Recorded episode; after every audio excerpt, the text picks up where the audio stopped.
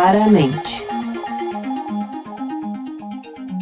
Bem-vindos ao Claramente, uma série de podcasts de autoconhecimento do grupo Companhia das Letras.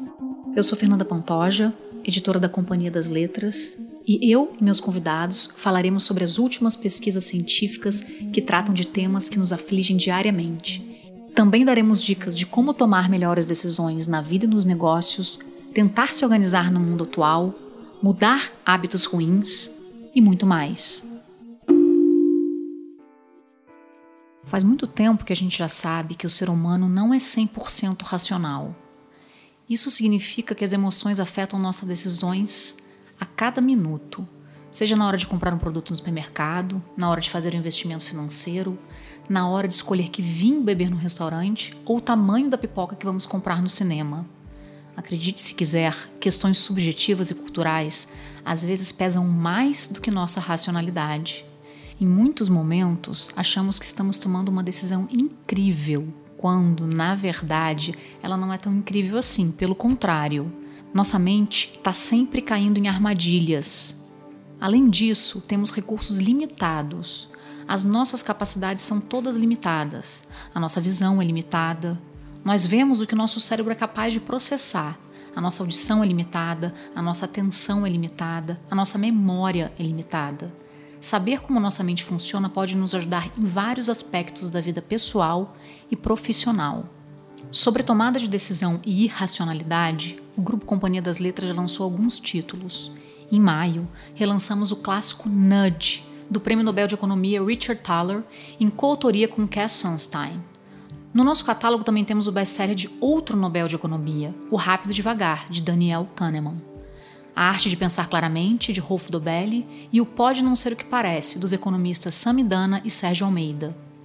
E para conversar aqui com a gente sobre tomada de decisão e racionalidade, convidamos hoje Samidana, economista, professor da Fundação Getúlio Vargas, comentarista da Globo e autor do livro Pode Não Ser O Que Parece, e Cláudia Feitosa Santana, neurocientista, arquiteta, engenheira e professora convidada da Casa do Saber e da Fundação Dom Cabral.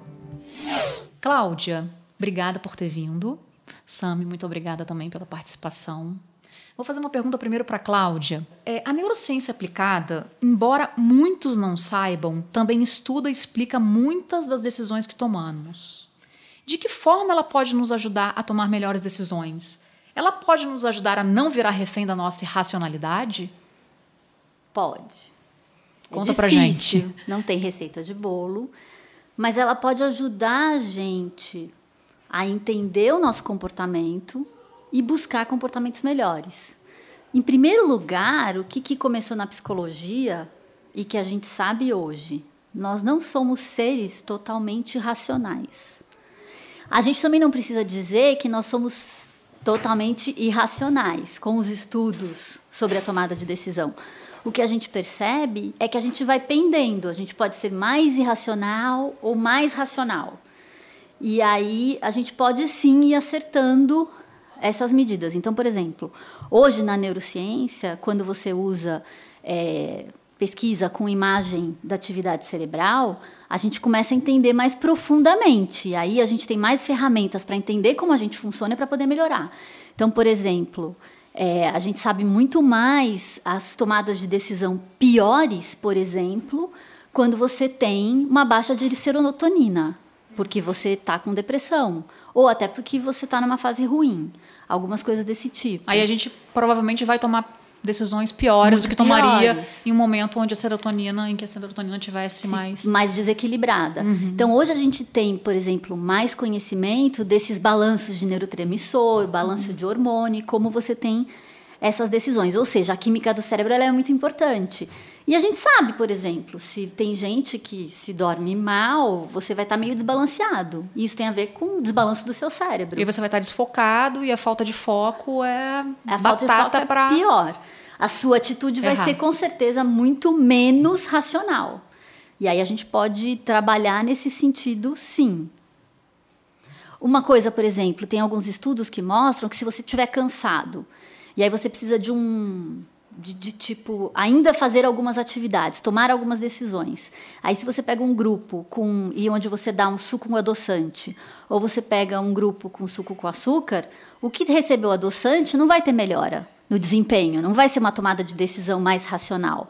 Mas o que recebeu um suco com açúcar, o açúcar não é saudável. Mas imagine um suco de fruta que tem o açúcar natural, que ainda já é saudável, essas pessoas vão conseguir reduzir um pouquinho o cansaço, porque você está recebendo mais glicose para o seu cérebro. Aí a sua tomada de decisão vai ser um pouquinho melhor. Quando a gente começa a aprender essas coisas, a gente começa a poder trazer para o nosso dia a dia e poder utilizar. Claro, claro. Esse é o barato da neurociência aplicada, né, Cláudia? Uhum.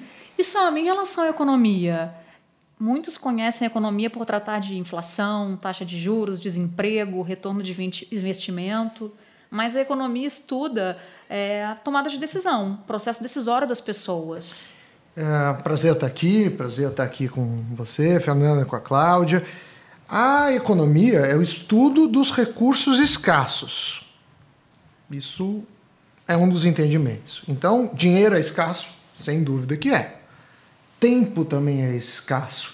O economista, no decorrer do tempo, é uma ciência muito mais antiga do que a administração, que aí é mais técnica em tomada de decisão, o economista é um cientista social que tenta, pelo comportamento do ser humano, achar explicações, achar modelos e, por que não, achar coisas subjetivas. Então, uma das funções principais na economia, quando a gente estuda microeconomia, é a função utilidade, que em inglês se chama utilidade ou felicidade.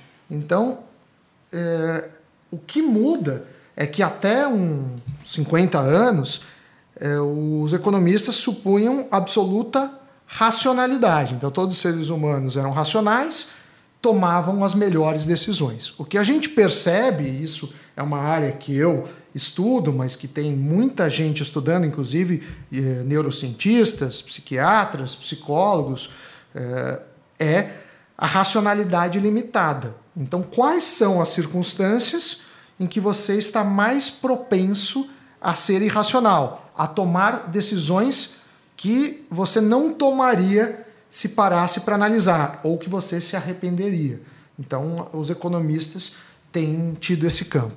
Em relação ao dinheiro, né? É, você daria um exemplo para a gente de uma decisão que a gente erra muito em relação ao dinheiro no dia a dia, mais comum em relação ao dinheiro. Eu não sei se a Cláudia quer falar, ela fez não, um sinal. emendar, e também tem a ver com isso, emendar com o que o Sani falou, e que é interessante, que, por exemplo, hoje em dia, você tem estudos de economia do comportamento, você chama de neuroeconomia, na verdade é tudo mais ou menos Sim. a mesma coisa. Mas o que é legal é da onde vem esse termo neuroeconomia. Porque a gente faz um paralelo exatamente com o que o Sami falou, né? Os recursos escassos. A conta bancária de todo mundo é escassa.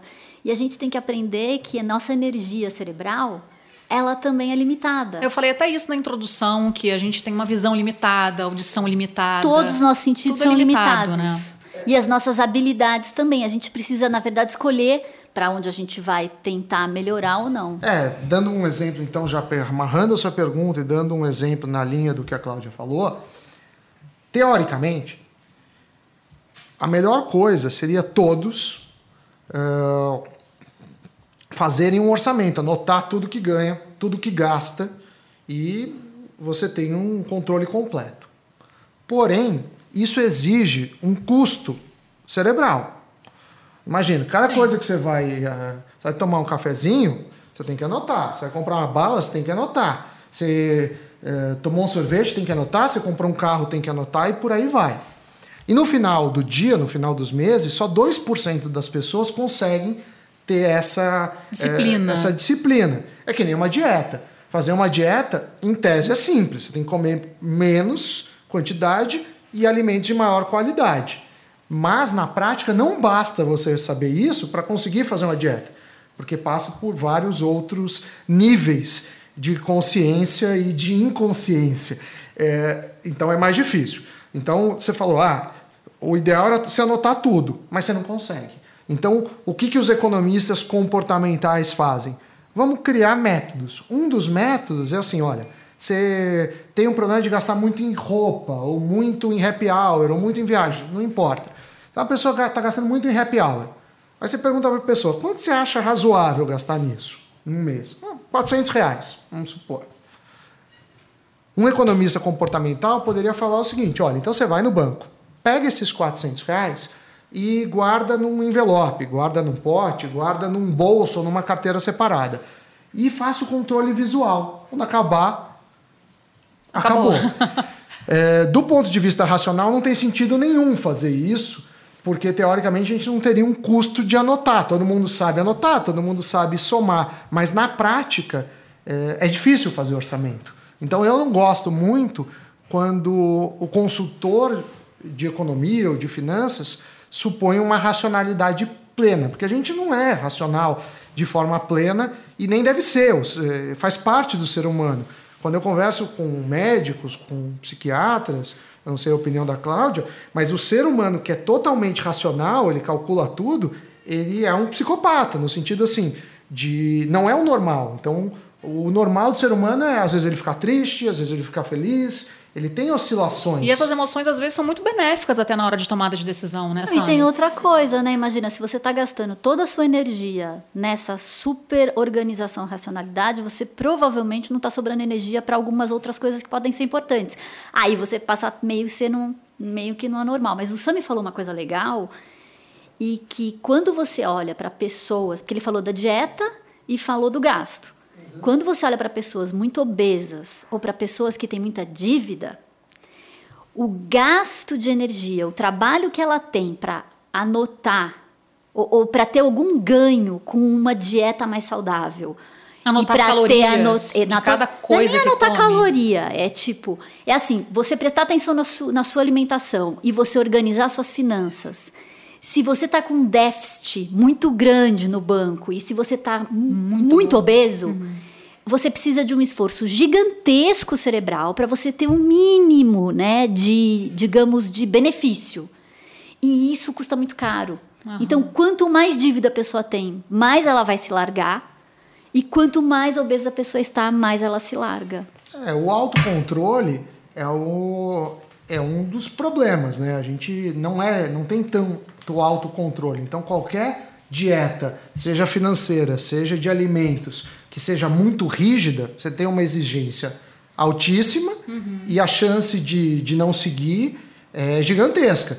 Então, as dietas mais extremas normalmente não podem ser conduzidas por muitos dias, por muitas semanas. Mesma coisa em finanças. Então, aí já vai uma segunda dívida. Você está com dívida as pessoas falam, eu vou sair de dívida, não vou gastar nada, em dois anos eu quito tudo. É muito é, radical. radical e muito improvável que ela consiga, porque a gente precisa de margem de manobra. Vai ter um dia que você vai querer gastar alguma coisa, vai ter um livro que você vai querer comprar, vai ter uma roupa, vai ter uma festa. Não vai ter jeito. Vai né? Então, quer dizer, você precisa ter essa margem de manobra. E as dietas que fazem mais sucesso são aquelas que, que permitem que você coma alguma coisa que você gosta, ainda que numa, é, numa num tamanho menor, né? Você gosta de comer chocolate, talvez você não coma meio quilo de chocolate, mas talvez Sammy, é, a 30 gramas. Então concorda que a gente pode, na verdade, trocar, né? O correto não é fazer a dieta, mas e sim fazer essa reeducação isso, isso. financeira, essa, essa reeducação, alimentar. alimentar.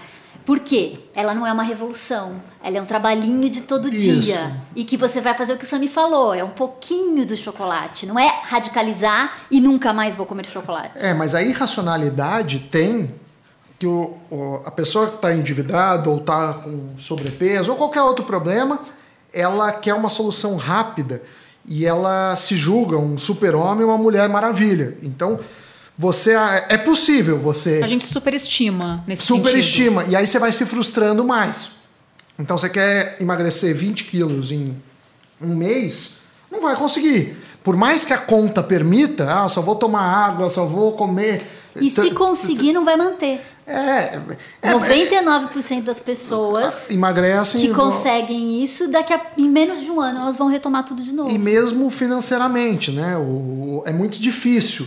Então, é reeducação e eu acho que tem umas expectativas mais adequadas. Então, uma dica é assim: não mexa no custo variável tanto, mexa no seu custo fixo. Porque a pessoa acha que vai conseguir cortar qualquer é, Coisinha. item superficial. A pipoca não do vai, cinema. Não vai, não vai. Então, Achando que é superficial para a vida dela, mas não é. Não é, porque ninguém vive assim. Então, quer dizer, é mais fácil você mudar de casa para um apartamento menor, mudar é, seus filhos para uma escola, supondo que as duas são particulares, mais barata, ou trocar de carro, do que você fazer um corte. Eu nunca mais vou comprar nada supérfluo, nunca mais vou em festas, Perfeito, nunca mais vou ótimo. em happy hour. Isso é irreal. É. É, e, e falando no cérebro, o que eu costumo dizer é o seguinte: isso seria que você queria fazer uma revolução, só que o nosso cérebro não aceita revoluções.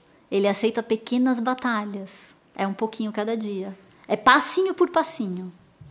Legal. Senão você não se acostuma, você não muda. Ainda falando sobre racionalidade, é, a gente lançou aqui na, no grupo Companhia das Letras o Rápido Devagar, do Daniel Kahneman, Nobel de Economia de 2002. E o Kahneman e outros psicólogos, eles questionaram a racionalidade em algumas situações de decisão, como a gente está falando aqui, como a gente, o Sam acabou de falar, eu falei na abertura, a Cláudia já falou. E o livro fala muito dos, dos vieses cognitivos, que seriam, na nossa linguagem, armadilhas da mente. E isso é um tema muito interessante, assim, as pessoas ficam muito muito assim impressionadas com os vieses cognitivos, com as armadilhas da mente, é, ficam surpresas.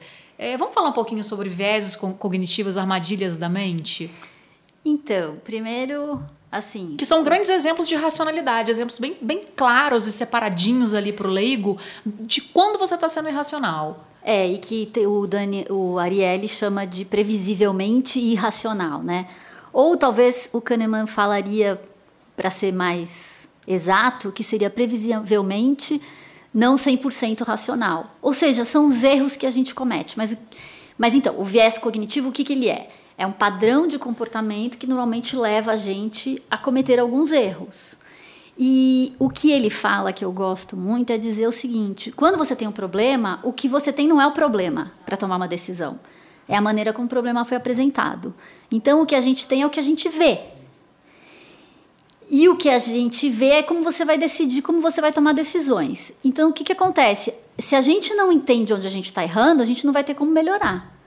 Esse é o, o primeiro ponto. Então, você, quando ele apresenta os vários vieses cognitivos que a gente tem, por exemplo, o viés da confirmação, que a O gente é vê na viés da política. confirmação? Por exemplo, o viés da confirmação é o que. É assim: vem uma manchete. Ela é contra as suas crenças, você nega a manchete. E aí você se dá o trabalho de checar as referências.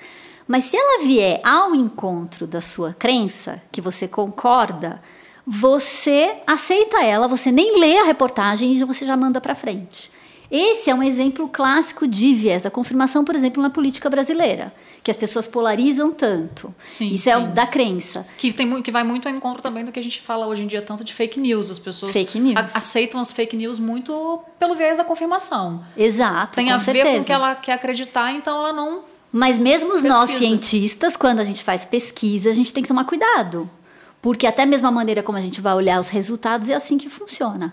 Mas o que é interessante é a gente pensar assim, poxa vida, né? Mas da onde que vem essa nossa maneira de errar sistematicamente? Porque assim, você não poderia analisar todos os detalhes de uma situação para tomar uma decisão. Então a gente cria atalhos e vai tomando decisão.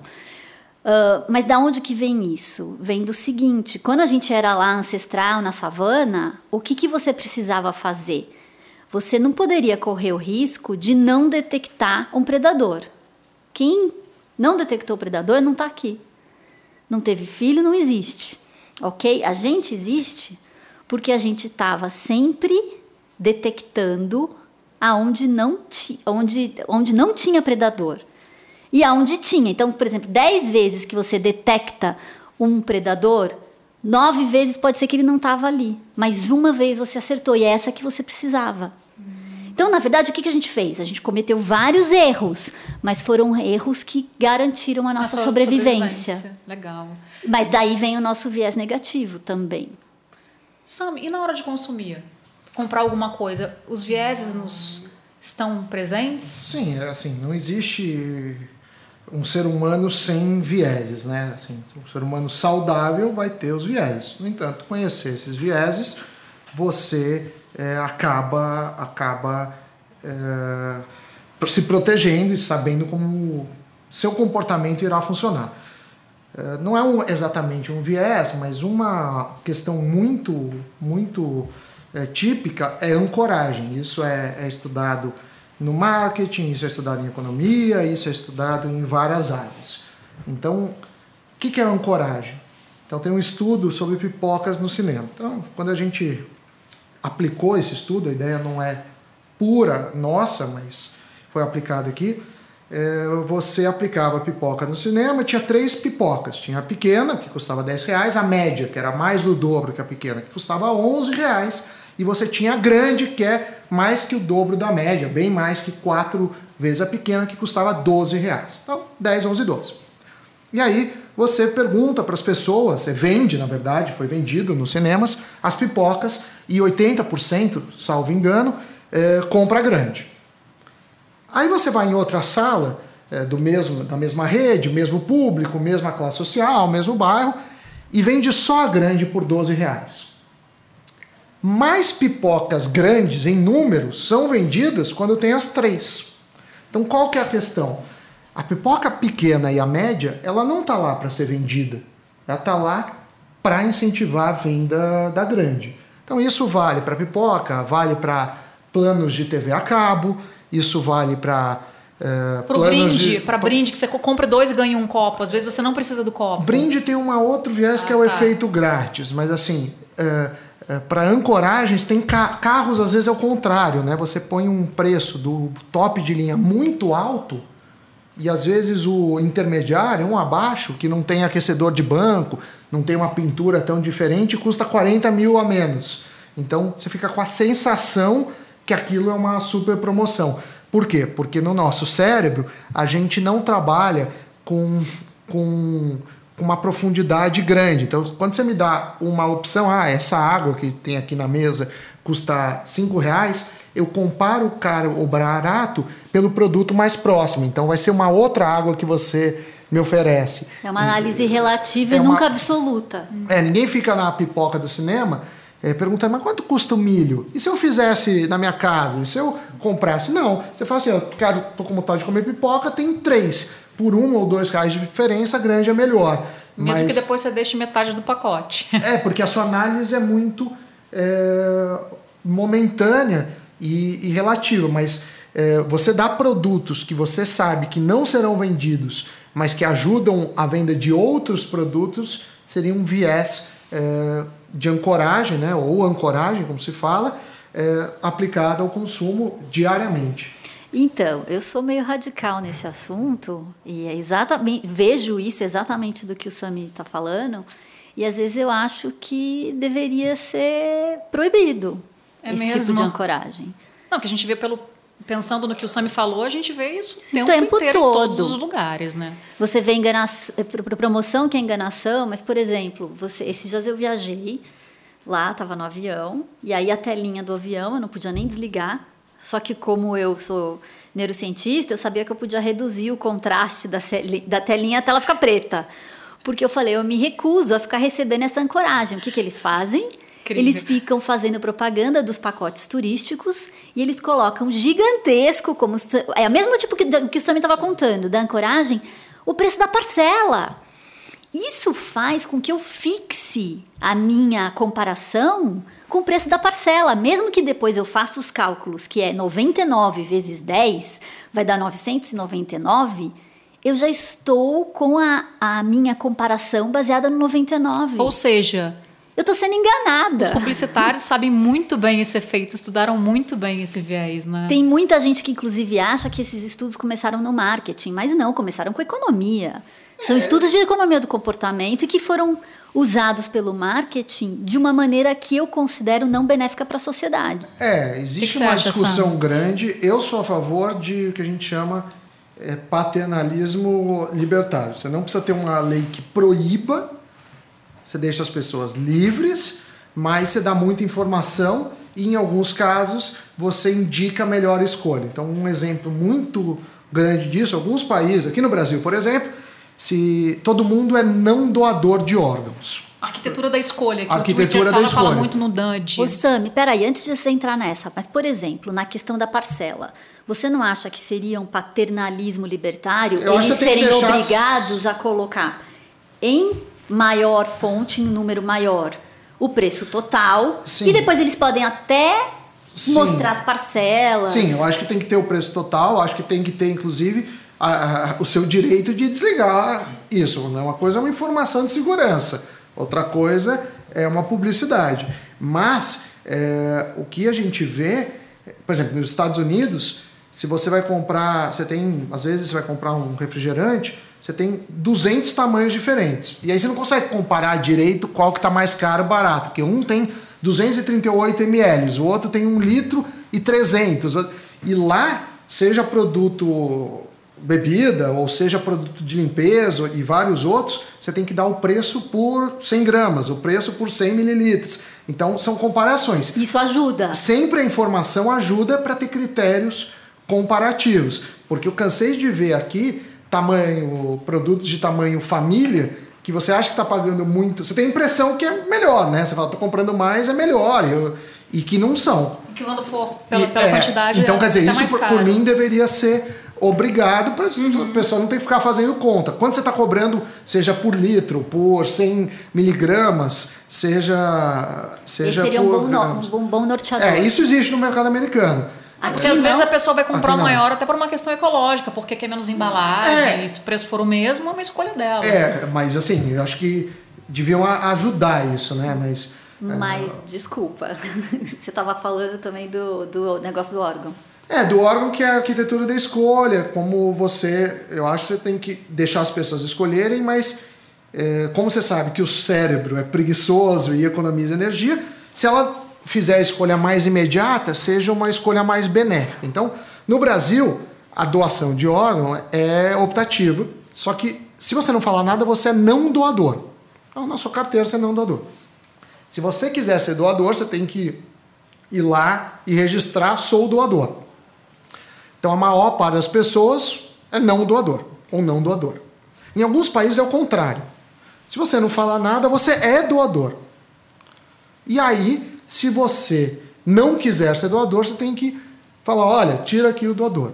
Então, é mais ou menos esse, esse, essa proporção. Enquanto no Brasil 20% das pessoas são doadores ou doadoras, nos outros. Muito mais. Não, nos outros 80%. É. Então, quer dizer, a gente precisaria ter uma dar direito das pessoas escolherem, mas assim, é, você tem um problema, tem pessoas morrendo por falta de órgãos, tem é, isso é um é, é, um mercado que salva vidas, né? Então você deveria fazer um, um, um, equilíbrio que se a pessoa não fizer nada, ela já vai fazer uma decisão que não é que ruim. não é maléfica para ela é, e, e pode é, ser benéfico para a sociedade. Exatamente. Então eu sou a favor disso mas obviamente deixando o direito individual de cada um escolher ou não se quer ser doador, até porque dependendo da religião que a pessoa segue, ela tem um entendimento é, diferente. Fazer uma pergunta eu quero que os dois respondam, porque eu acho que vocês vão dar respostas bem complementares. É, por que as pessoas priorizam o consumo no presente em vez de economizar para aposentadoria, por exemplo? É, o nosso cérebro, ele é muito, digamos, imediatista. É muito difícil para a gente deixar de ter prazer agora, né? reduzir o nosso bem-estar no momento para esperar esse bem-estar no futuro. E dentro da neurociência, a gente fala muito sobre isso na relação da percepção do tempo. A, sua, a nossa percepção do tempo, quanto mais longe está esse tempo, pior é a nossa percepção. E aí isso ajuda com que você não pense na aposentadoria. E como dá trabalho, como é difícil, e aí você não quer, você quer jogar para frente. É, eu gosto muito de um o Richard Taylor, que é prêmio Nobel, e de vários Vou livros. falar rapidinho que a gente acabou de relançar o NUD aqui pelo Grupo Companhia das Letras em maio é, Prêmio Nobel de Economia de 2017. 2017. É, o Richard Thaler fala exatamente disso que o Sam estava falando, da arquitetura da escolha, da, da gente poder ter as escolhas e poder escolher, mas ao mesmo tempo tem que dar aquele empurrão, empurrãozinho, que, é o que ele, que ele chama, de, de nudge. É, e agora se fala até sludge, que é uma um nova tese, mas eu não vou entrar nisso, eu vou falar da aposentadoria. Isso. Ele é de Chicago, da Universidade de Chicago, e junto com Nossa, o Cass Sustein, que é de Harvard, é, ele, eles falam muito de. Eles fizeram um programa, falam muito de aposentadoria, eles fizeram um programa na Inglaterra chamado Save More Tomorrow. Ele fala assim: é muito difícil, porque você adapta ao seu salário, então não importa quanto você ganha, se é 2 mil, 3 mil, 10 mil, 20 mil, você adapta aquele custo de vida, e aí quando eu te falo, olha, é, você precisa tirar 10%, 20%, você fala, não cabe, não dá. Então o que, que eles fazem? É assim, olha, vamos supor então, você não vai guardar agora, mas quando você tiver um aumento de salário, é um acordo, este aumento, ou parte desse aumento, vai para a aposentadoria. Então é um dinheiro que você ainda não viu, que você ainda não concretizou, que ainda não entrou nos seus hábitos. Então é muito mais fácil você abrir mão de algo que ainda não está incorporado. Então essa é uma solução e outra é ah, para cada mil reais você ganha, você só ganhou 900 para você. Isole em outra conta. Deixar o dinheiro visual ele tende a ser gasto. Assim, o nosso cérebro entende melhor quando são compartimentados, ou seja, como se fossem contas separadas, bolsos separados. É claro. E esse é um nudge muito bom, né? Esse é um. Muito bom. Isso é um nudge vou bom usar, vou usar. E, e, e tá ligado à aposentadoria. Aposentadoria tem várias coisas. É um problema não só no Brasil, como no mundo. Né? O Brasil tem um problema político que muita gente depende do governo e o governo não tem como pagar e, e vai ter é, uma aposentadoria é, pior no, no futuro, mas por outro lado a gente tem que pensar em como as pessoas conseguem fazer uma reserva, uma renda complementar para quando chegar a idade em que tiver com menos rendimentos ou parar de trabalhar, não tenha um grande prejuízo na qualidade de vida. Tem uma tem, acho que um lado da neurociência que também ajuda nessa questão da aposentadoria é que é o seguinte: Quanto mais pessoas do seu grupo tiverem fazendo aposentadoria, maiores são as chances de você também fazer aposentadoria. Porque é o seguinte, se você tem um grupo de 10, 12, tá, num departamento de, de uma empresa, e ninguém tá poupando para aposentadoria, tá todo mundo no mesmo time. Mas se você consegue fazer com que a maioria desse time esteja é, é, economizando para aposentadoria e você mostra para os que não estão economizando, olha, 90% aí da equipe está guardando para aposentadoria. A chance dessa pessoa aceitar e começar a poupar é muito maior, porque a gente, como é, somos seres sociais, a gente está sempre se comparando e aí você não quer ser pior ser que o resto. Do, do, do resto. Para terminar, vou fazer a última pergunta para vocês. A gente falou aqui muito de racionalidade, estudo da mente humana, tomada de decisão. É, ajuda vocês no dia a dia saber muito sobre esse assunto?